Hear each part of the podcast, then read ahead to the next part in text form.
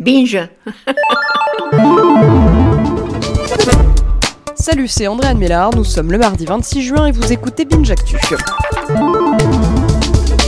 L'info du jour concerne ceux qui n'en peuvent plus de la Coupe du Monde de football. Les décodeurs du monde ont lancé un calendrier interactif afin que vous puissiez savoir d'un côté si vous êtes au bout du scotch combien de temps il vous reste à purger. Si par contre vous êtes un vrai footix, c'est bien euh, ça vous dit combien de temps de plaisir il vous reste. Aujourd'hui par exemple, pour ceux qui sont au fond du seau, euh, sachez que la moitié est passée.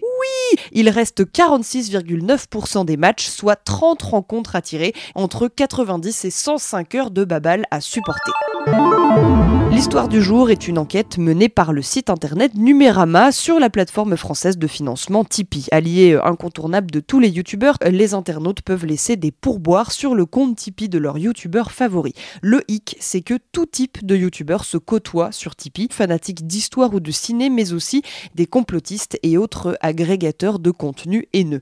Les youtubeurs voient en Tipeee une possibilité de rémunération guère possible hein, sur YouTube. D'après le DG de Tipeee, plusieurs personnes se sont déjà plaintes de la présence de certains comptes, comme celui de Raptor Dissident, vidéaste français polémiste qui s'en prend régulièrement aux militants de gauche, aux syndicalistes et autres féministes. La réponse du directeur de Tipeee, n'importe qui a le droit de créer un compte, car liberté d'expression oblige, mais surtout, il rappelle que Tipeee est un outil de collecte. Pourtant, euh, sur les conditions générales d'utilisation, Tipeee écrit que tout contenu haineux entraînera la porte.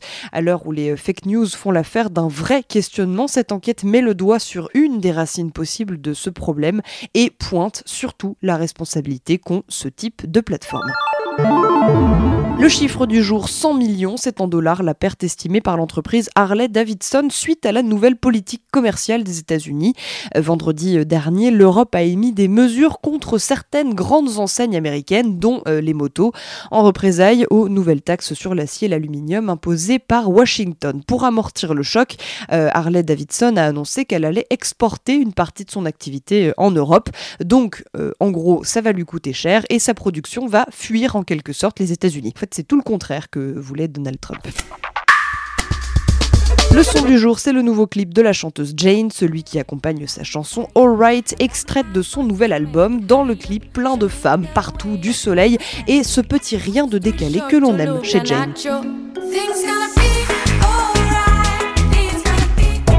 Merci à vous d'écouter Binge Actu.